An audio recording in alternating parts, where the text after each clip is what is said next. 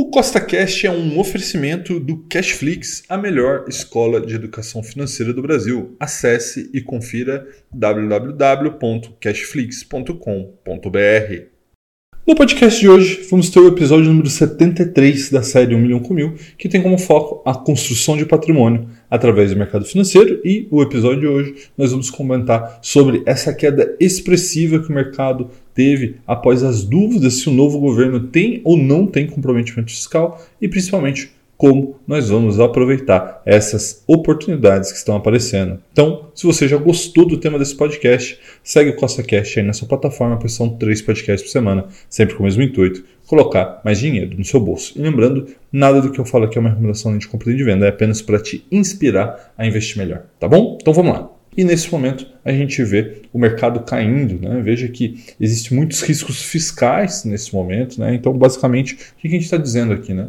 Quer dizer que o novo governo talvez, talvez, né, queira gastar mais do que arrecada. E aí, quando você gasta mais do que arrecada, acontece que a confiança que você é um bom pagador diminui, né? Porque se você está gastando mais do que arrecada, você vai ter que se endividar, a mesma coisa aí na sua casa. Se você ganha 5 mil reais e gasta 6 mil, esses mil reais adicionais têm que vir de algum lugar, normalmente através de dívidas, né? Então é basicamente isso que está acontecendo, né? O novo governo está é, tá querendo gastar mais do que arrecada, isso aumentaria o endividamento do Brasil, aumentaria, aumentando né, esse endividamento aumenta os juros, aumenta a inflação, é, basicamente o pobre fica mais pobre, o rico fica mais rico, né? Porque o pobre aqui depende da atividade econômica, depende de um juros baixos para que as pessoas realmente façam investimentos é, que gerem empregos é, fica cada vez mais difícil, né, com esse risco fiscal. E aquelas pessoas que são as rentistas, né, as pessoas que têm dinheiro, que vivem de juros, vivem dos juros altos do Brasil, que foi assim ao longo de toda a nossa história, vão continuar lucrando através da Selic, como está agora 13,75, e se continuar do jeito que está, vai chegar a 14, a 15, 16, a 17.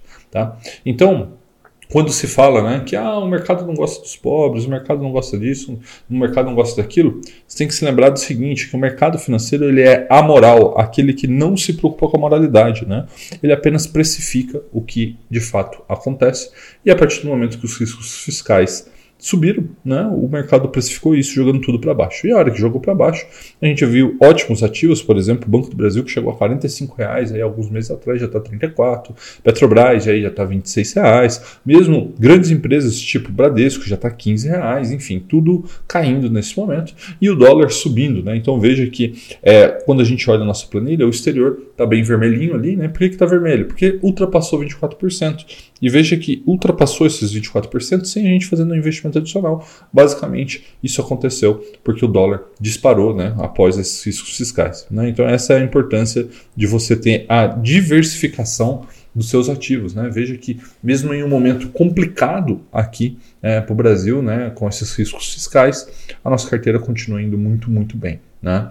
E aí, a hora que você olha a segunda parte da tabela, que é onde tem ali a parte das opções, né? Veja que a parte dos imóveis dos recebíveis, né? basicamente fundos imobiliários, está tudo tranquilo, né? Aqui são ativos que nos blindam da inflação, que talvez fosse, talvez fosse não, é o maior problema que poderia acontecer aí nos próximos anos é, perante essas questões fiscais, né? Então eles estão indo até que relativamente bem nesse momento, embora tenha tido uma queda, né? É, esses ativos eles respondem à curva de juros, o juros subiu, né? O juros futuros subiu, esses ativos caíram um pouquinho, mas nada que se preocupe. E aí uma questão importante que é a questão das opções, né? A gente tinha várias opções vendidas, né? De Banco do Brasil, B3, Bradesco, Itaú, enfim nós vamos fechar todas as calls, né? todas as vendas cobertas que nós fizemos, porque todas elas já estão com 80% a 90% de lucro. Né? Basicamente, o mercado despencou e com isso, aqueles direitos né, que nós vendemos não fazem muito mais sentido, não vale tanto e a gente vai colocar esse lucro do bolso. Né? Falando em lucro, nós estamos com a barra do milhão em 8,42% e já investimos 74 mil reais nessa série. E vamos dar uma olhada na nossa rentabilidade, né? sofremos bastante aí nas últimas semanas, né? mas veja que é, a gente ainda está mais de 27 pontos percentuais acima do Ibovespa e continuamos acima do CDI. Nesse momento, onde o CDI, a renda fixa, está bombando, né? Então veja que o mercado é feito de ciclos. A gente teoricamente está aqui no pior momento para renda variável, no melhor momento para renda fixa, e mesmo assim a gente está superando a renda fixa. Imagina num futuro, né, que se Deus quiser acontecerá, onde a renda fixa volte a ficar em, é, vamos dizer assim, em, em, um patamar mais comportado, né, em um patamar ali de juros de um dígito, e aí a nossa carteira vai voar. Né? Por quê? Porque a gente tem aqui a metodologia 1 milhão com mil, né? tem a parte dolarizada, tem vários pilares, e um desses pilares é a renda passiva. Então veja que esse mês a gente já recebeu R$ 107,62 de renda passiva. Nossa média mensal aqui já está em quase 200 reais, né? 198,76. E o nosso melhor mês continua sendo maio de 2022, quando recebemos R$ 889,55 de dividendo em recorde, tá? Talvez a gente tenha um mês muito bom agora no mês de novembro, né? Temos aí dividendo da Taesa, dividendo do Banco do Brasil, vamos ver o que vai acontecer. E o acumulado nessa série é de R$ 6.757,84 de renda passiva recebida. E antes da gente ir para Clear, né, fazer a parte prática, eu tenho que te dar aquele recado de suma importância que eu sempre faço, né? Que lembrar você que nada do que eu falo aqui é uma recomendação, né? Eu quero te mostrar na prática como sim é possível você usar o seu conhecimento para que você coloque o seu dinheiro para trabalhar para você, tá bom? Então vamos lá, vamos para Clear fazer a parte prática do episódio de hoje. Bom, pessoal, chegamos aqui na Clear fazer a parte prática. Né? Veja que o patrimônio aqui na Clear teve uma, uma, queda até que acentuada nos últimos dias aí por conta né, do, dos motivos que a gente já falou aqui, né? Essa questão fiscal, as incertezas que rondam nesse momento o futuro fiscal brasileiro.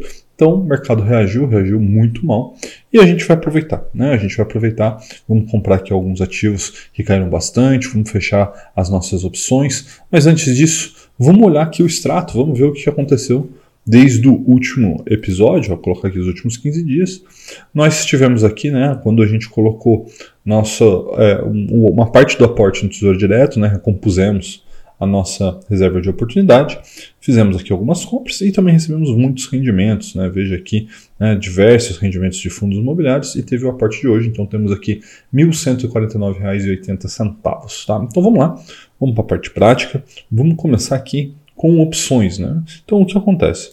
O mercado, como ele caiu bastante, todas as opções que a gente tinha vendido, eles deram aqui um bom lucro, tá vendo? 90%, 96%, 93%, 73%, 88%, 68%. Então, o que a gente vai fazer?